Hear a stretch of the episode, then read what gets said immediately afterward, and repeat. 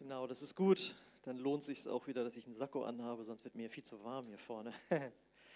ja, ich begrüße euch auch alle recht herzlich und freue mich, dass ich das Wort Gottes jetzt mit euch teilen darf. Und zwar äh, möchte ich so anfangen, ähm, ich, ich hoffe, hoffe, ihr könnt euch lebhaft daran erinnern, dass wir vor ein paar Monaten einen Predigt-Zweiteiler hatten, der trug den Titel Bewahre dein Herz, wie ihr hinter mir seht, und basiert auf dem hoffentlich bekannten Bibelvers aus dem Alten Testament, Sprüche 4,23. Mehr als alles, was man sonst bewahrt, behüte dein Herz, denn in ihm entspringt die Quelle des Lebens. Und dieser Vers ist ein lebensverändernder Rat, den der Vater im Himmel uns gibt, wenn unser Leben gelingen soll, weil er drückt nämlich aus, es kommt nicht auf die Außenumstände an, wie dein Leben in erster Linie ist, sondern auf den inneren Zustand deines Herzens. Weil die glücklichen Menschen sind die, die ihr Herz reinhalten vor Angst und Sorgen, vor Bitterkeit. Darüber waren nämlich diese beiden äh, Predigteile, die wir gehört haben. Und wenn wir unser Herz reinhalten, können wir auch mit schwierigen Situationen ganz anders umgehen. Und ähm, wir lesen da, wir sollen sogar das an erste Stelle im Grunde genommen setzen. Mehr als alles, was man sonst bewahrt. Und wie oft sind wir darum äh, besorgt, wie unser Image ist, wie unsere Finanzen aussehen, ob das Haus sauber ist oder was weiß ich, ob die Karriere läuft. Aber Gott sagt, achte als erstes auf dein Herz. Und heute äh, möchte ich, das wird immer mal wieder vorkommen, glaube ich, heute möchte ich äh, nochmal einen besonderen Aspekt betonen, von dem ich sagen kann, der definitiv alle betreffen wird, die hier äh, zugegen sind, die zugucken, die es später sehen werden, ob du jung bist, ob du alt bist, ob du reich bist, ob du arm bist, ob du Christ bist oder noch kein Christ. Diese Predigt ist für jeden. Ist das schön, Emma? Genau. Und diese Predigt kann so viel Segen in deinem Leben freisetzen. Da, da kommt Heilung in die Beziehung rein. Es schützt dich vor Einsamkeit. Es kann sogar Heilung in deinen Körper bringen. So wichtig ist diese Botschaft. Möchte irgendjemand wissen, worüber das jetzt heute sein wird? Ja, ich glaube schon, genau.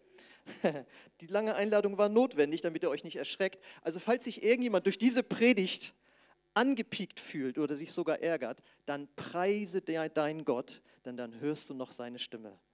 Wunderbar, ne? Genau. Also ich fühlte mich auf jeden Fall sehr angesprochen äh, in der Predigtvorbereitung. Es betrifft mich genauso wie euch auch. Und die Predigt trägt heute den Titel Bewahre dein Herz vor Stolz. Und da habe ich äh, einen super Vers mitgebracht, mit dem ich euch gleichzeitig ein geistliches Gesetz bekannt machen möchte, das ihr hoffentlich kennt. Wenn nicht, dann ist das wirklich so lebensverändernd heute. Das finden wir in Lukas 14, Vers 11. In der Elberfelder Übersetzung heißt es, denn jeder, der sich selbst erhöht, wird erniedrigt werden. Und wer sich selbst erniedrigt, wird erhöht werden. Das ist ein geistliches Gesetz, das gilt, ob du daran glaubst oder nicht. Und die Neues Leben Übersetzung hat das gleich so ein bisschen komprimiert dargestellt, ist auch ein bisschen kürzer. Sie sagt einfach nur, denn die Stolzen werden gedemütigt, die Demütigen aber werden geehrt werden. Ich habe mal äh, die Biografie von dem bekannten, aber verstorbenen Literaturkritiker Marcel Reich-Ranitzky gelesen, sehr bewegtes Leben.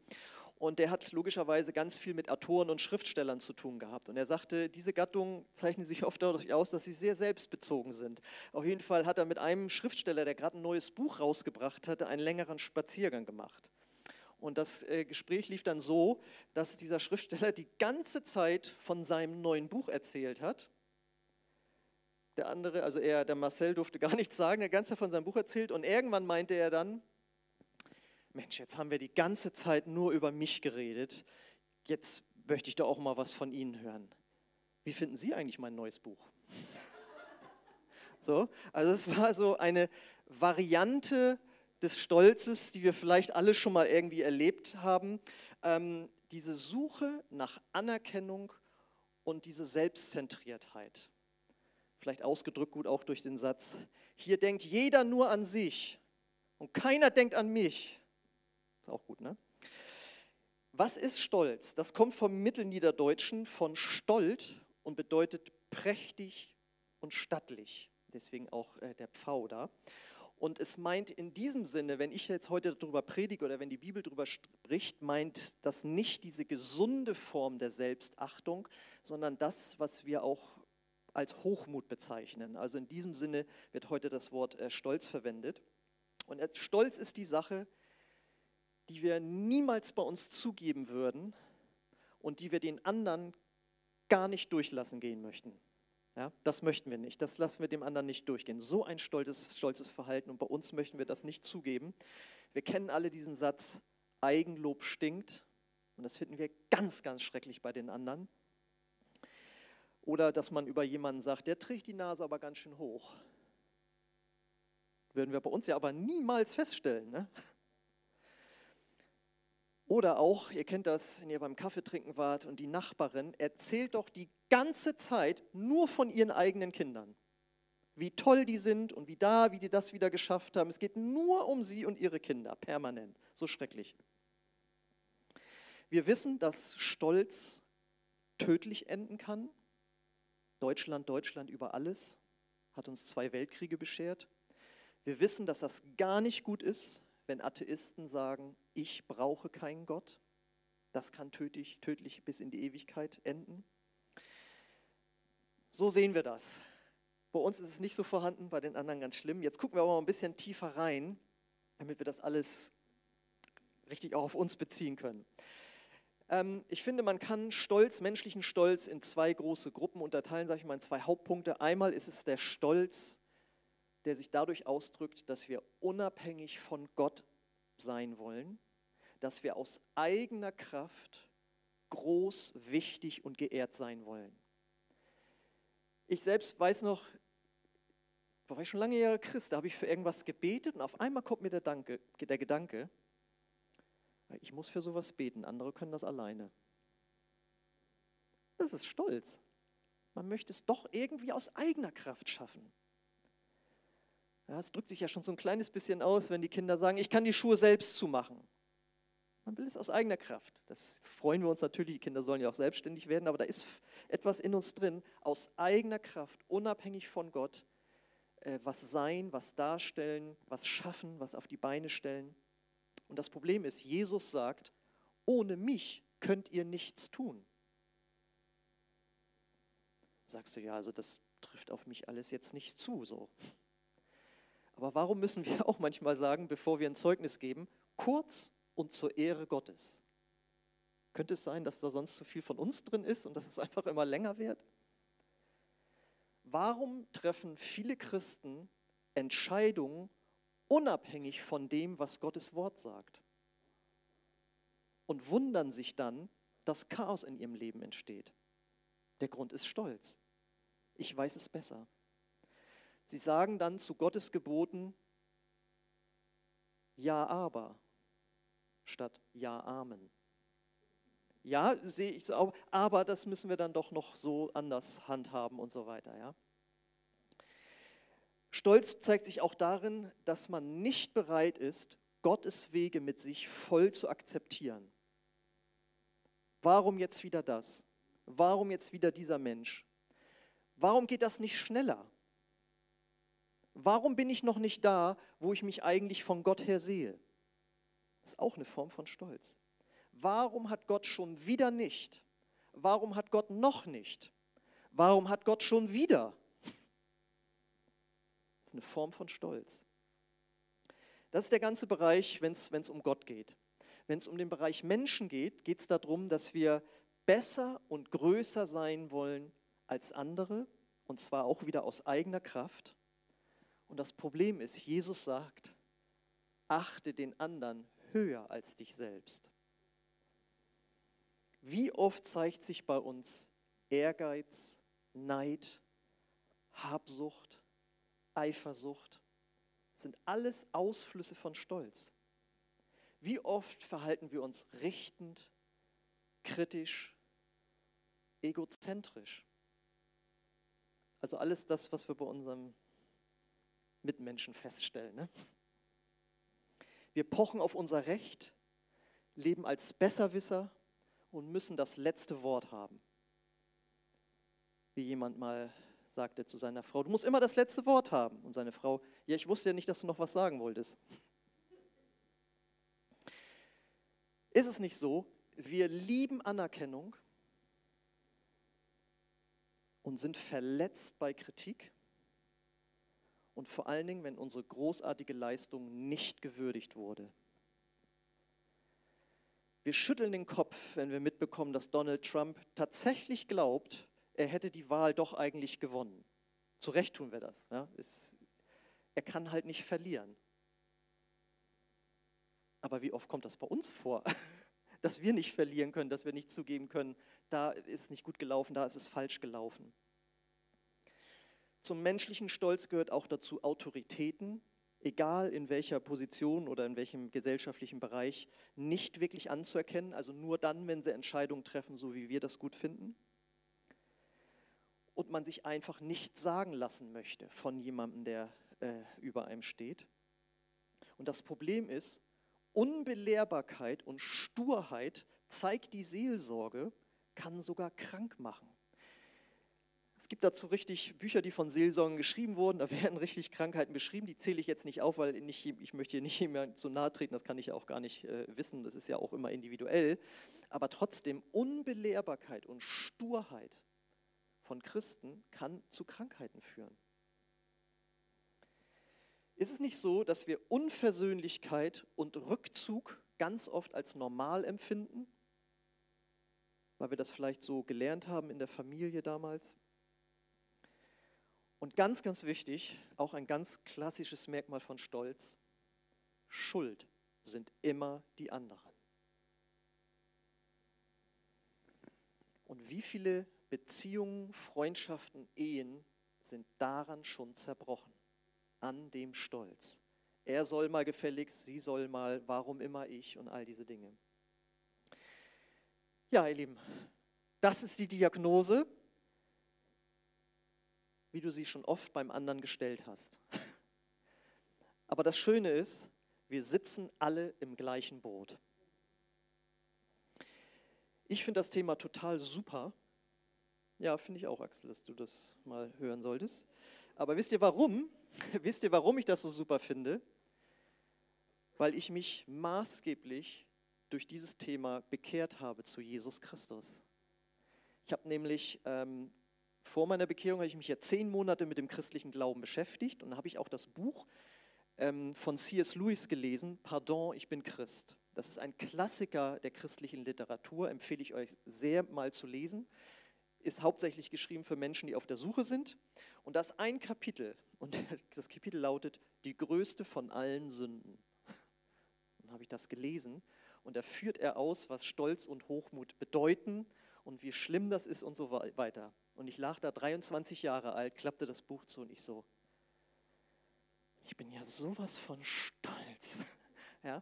Und um Christ zu werden, musst du ja erstmal erkennen, dass du Gott brauchst, dass du Jesus brauchst, dass du Vergebung brauchst, dass du Jesus am Kreuz brauchst. Wenn du davon überzeugt bist, dass du eigentlich ein super Mensch bist, äh, recht gut, natürlich hast du auch mal einen Fehler gemacht, aber eigentlich bist du recht gut, dann bist du ja noch weit vom Evangelium entfernt. Es muss ja erstmal eine persönliche Betroffenheit in dein Leben kommen. Auch ich brauche Vergebung. Auch ich brauche ein neues Leben. Und deswegen könnt ihr euch denken, der Hauptgrund, warum Menschen nicht Christen werden, ist der Stolz. Ich brauche das nicht. Also ich finde es super. Es ist eine heilende Botschaft im Grunde genommen. Deswegen die lange Einleitung. Jetzt mal ganz kurz eingeschoben, nachdem wir alle wissen, wir sind mit an Bord bei dem Thema. Woher kommt eigentlich Stolz? Hat Gott uns so geschaffen? Warum hat er uns so geschaffen?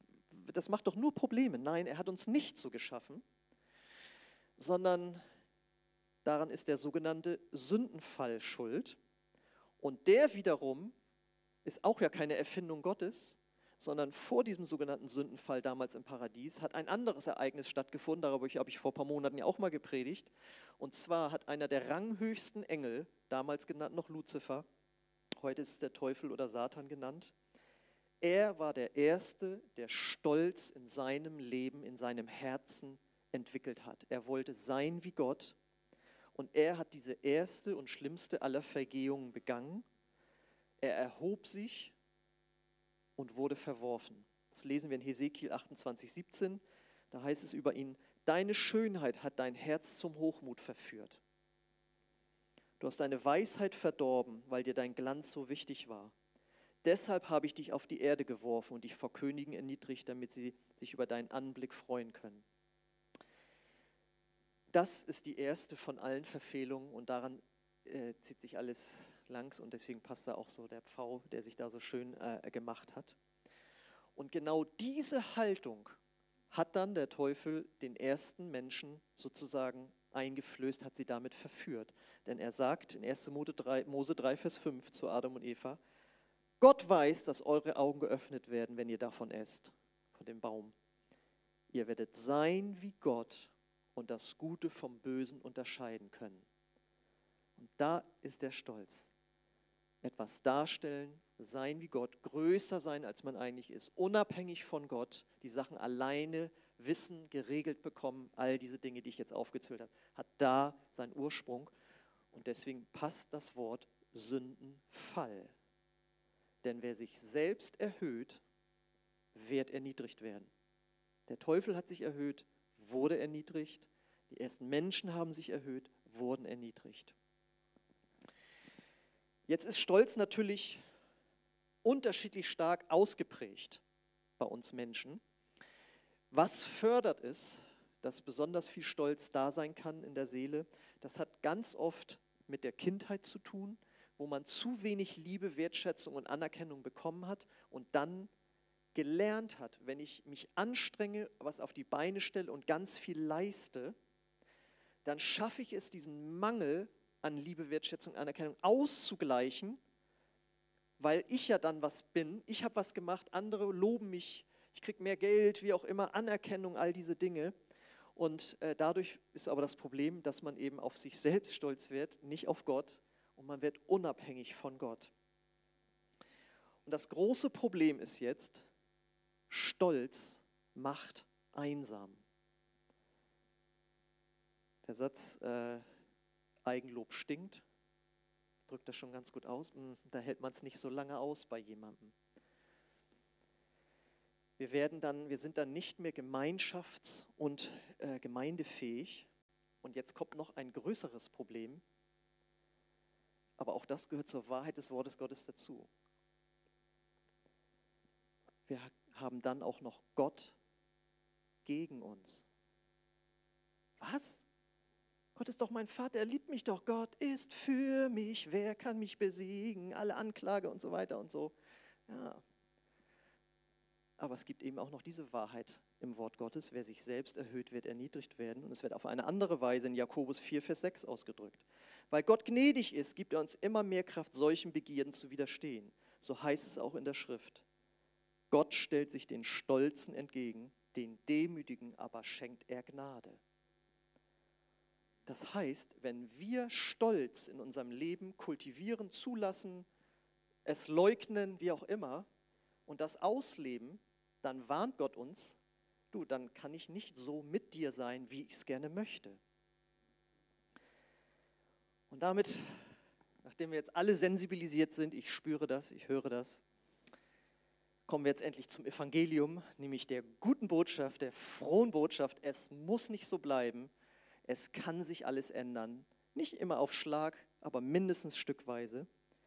Gott, wie wir da im ersten Vers lesen, gibt uns die Kraft, demütig zu sein. Und Demut ist der Weg zur Heilung, ist der Schlüssel, dass es alles anders werden kann. Demut, das Wort kommt vom Althochdeutschen und bedeutet Gesinnung eines Dienenden. Also jemand, der sich beugt. Und das ist der Schlüssel, sich vor Gott und Menschen beugen können. Weil dann findet dieses Gesetz, was wir am Anfang gehört haben, nämlich seine Umkehrung. Wer sich selbst erniedrigt, wer sich beugt, der wird erhöht werden. Und wie könnte es anders sein? Jesus Christus, unser Herr, unser großes Vorbild, hat es uns vorgelebt. Denn wir lesen in, äh, Philippa 2, 8 und 9, er erniedrigte sich selbst und war gehorsam bis zum Tod, indem er wie ein Verbrecher am Kreuz starb. Deshalb hat Gott ihn in den Himmel gehoben und ihm einen Namen gegeben, der höher ist als alle anderen Namen. Das heißt, Jesus hat dieses Gesetz in seiner Umkehrung vorgelebt. Wer sich selbst erhöht, wird erniedrigt werden, aber wer sich selbst erniedrigt, wird von Gott erhöht werden. Und das sehen wir doch durch das ganze geniale Leben von Jesus. Er kommt auf einem Eselsfüllen, äh, wie es heißt, angeritten. Er hätte sagen können, bringt mir das größte Pferd. Er kommt in einem Stall zur Welt. Er hätte gesagt, ich möchte in vier Jahreszeiten, ich möchte als Königssohn zur Welt kommen. Jesus hat seinen Jüngern die Füße gewaschen. Da hat er es vorgemacht. Er beugt sich vor sie hin. Überall hat er das vorgemacht, dieses Prinzip. Er war demütig und von Herzen sanftmütig, wie das Wort sagt. Und er sagt, ihr, die ihr alle mühselig und beladen seid, wo so viele Beziehungen kaputt gehen, wo so viele Krankheiten sind, was alles da ist, kommt zu mir, ich bin von Herzen demütig und von Herzen sanftmütig und ich will euch erquicken. Und dann sagt er nämlich, lernt von mir. Und das bedeutet jetzt ganz praktisch, wenn wir es wieder auf Gott beziehen, sich wirklich abhängig erklären von Gott. Zu sagen, ja, ich bin ein Mensch, der braucht Gott. Der braucht Gott von vorne bis hinten, der braucht Gott von morgens beim Aufstehen bis zum Abend zum Bett gehen und in der Nacht eigentlich auch noch. Das bedeutet im Grunde genommen auch Bekehrung. Gott, mein ganzes Leben gehört dir. Und wenn wir das machen, dann erkennen wir an, demütig sein bedeutet nämlich, ich bin einfach der Mensch, den Gott gemacht hat. Und ich lebe hier auf dieser Welt mit meinen Stärken und Schwächen. Das anzuerkennen, das ist Demut.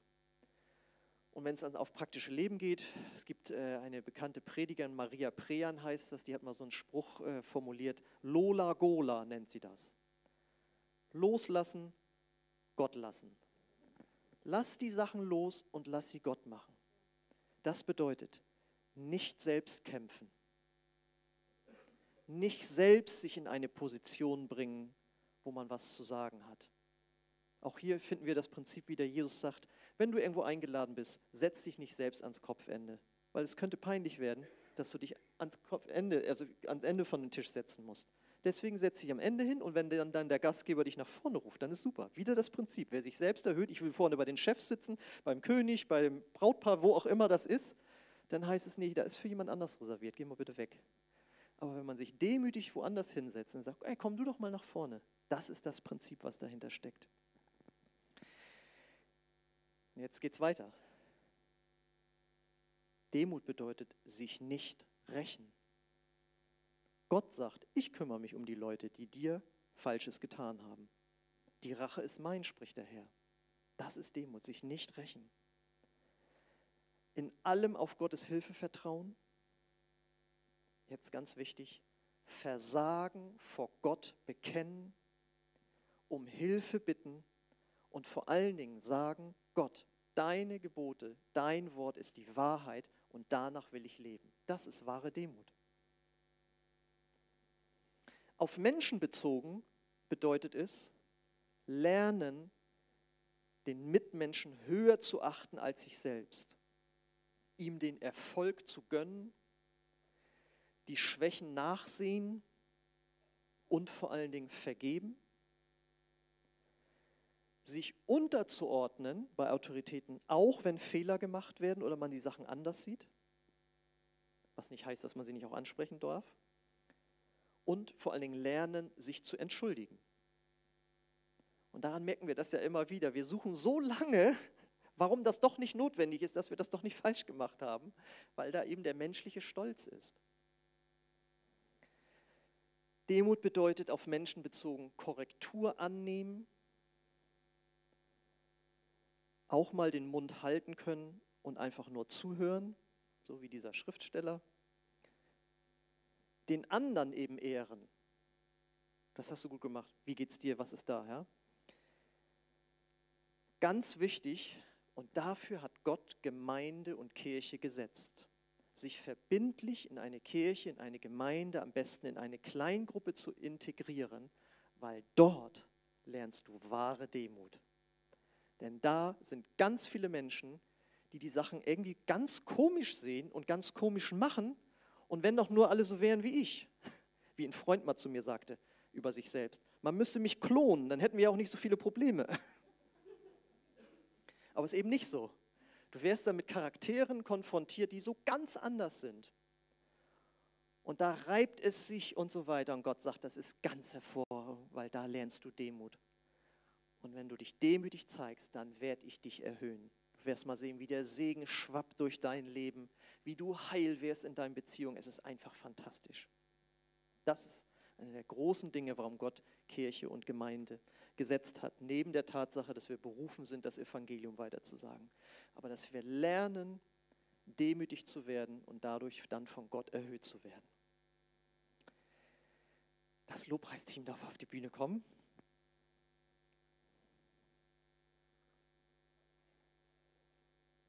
Das bedeutet also wieder, wenn ich von vorne anknüpfe, mehr als alles, äh, was du sonst tun solltest, bewahre dein Herz, bewahre es vor Stolz.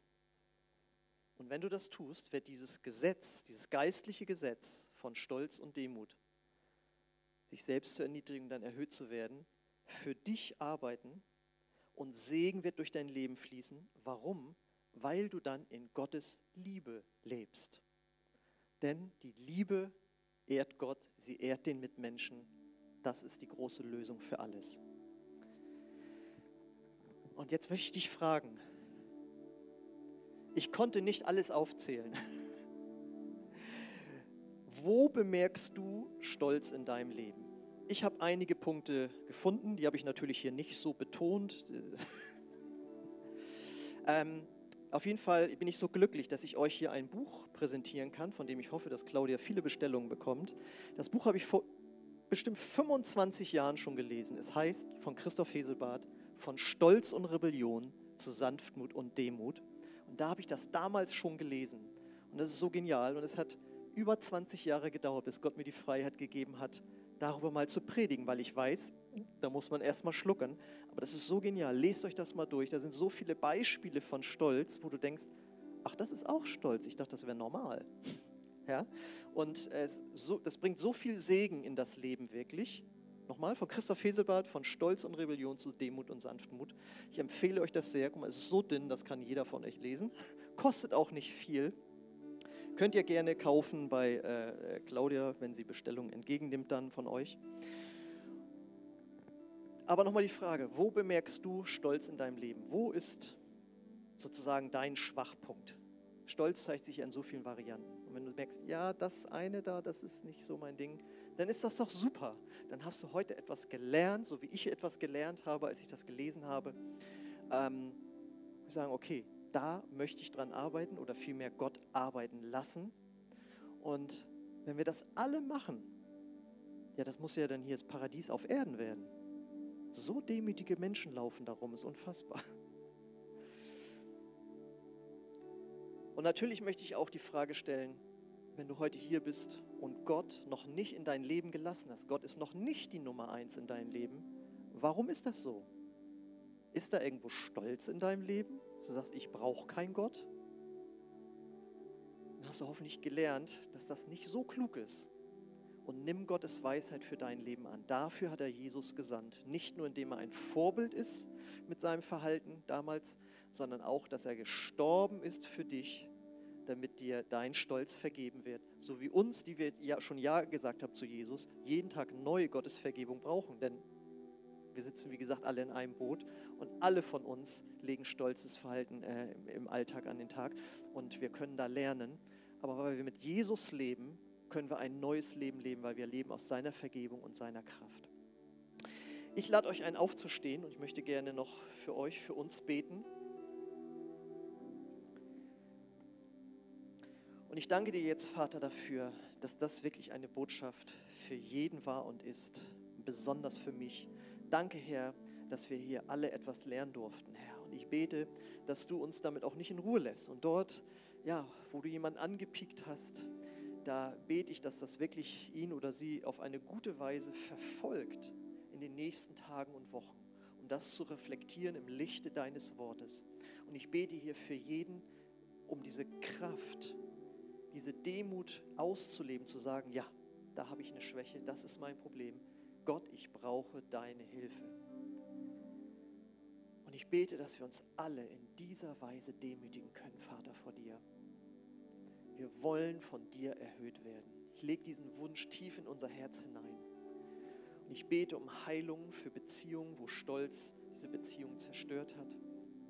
Ich bete um äh, neue Kraft, mit Gottes Hilfe Dinge anzugehen, die wir schon lange erkannt haben und die uns ja abgetrennt haben von Mitmenschen und auch von deiner Kraft, Gott.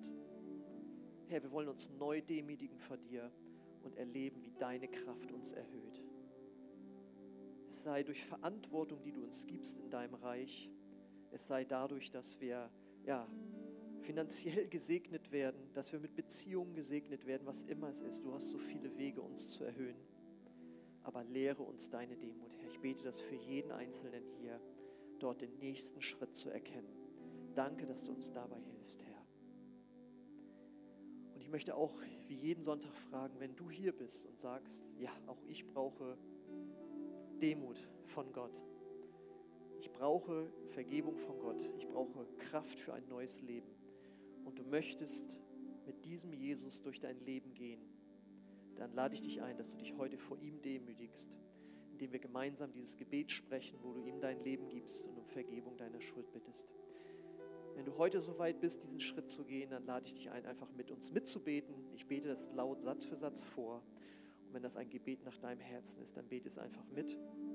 Und für alle, die wir Jesus schon kennen, lade ich auch ein, es wirklich mitzubeten, weil ich werde das auch mit einbauen, dass wir uns einfach ganz neu demütigen vor unserem Gott. Gott, ich komme jetzt zu dir und ich beuge mich vor dir. Ich brauche deine Gnade. Vergib mir meine Schuld und komm du in mein Herz. Ich glaube an dich, Jesus, dass du für mich gestorben bist. Danke, dass du heute lebst und ich dir ab jetzt nachfolge. Amen. Amen.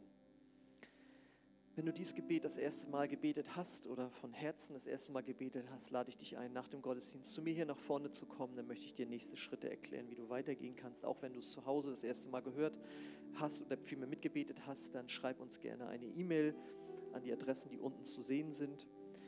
Und ja, wir wollen jetzt Gott einfach nochmal die Ehre geben, dass er uns befreit hat zu einem neuen Lebensstil und dass Jesus uns das vorgelebt hat.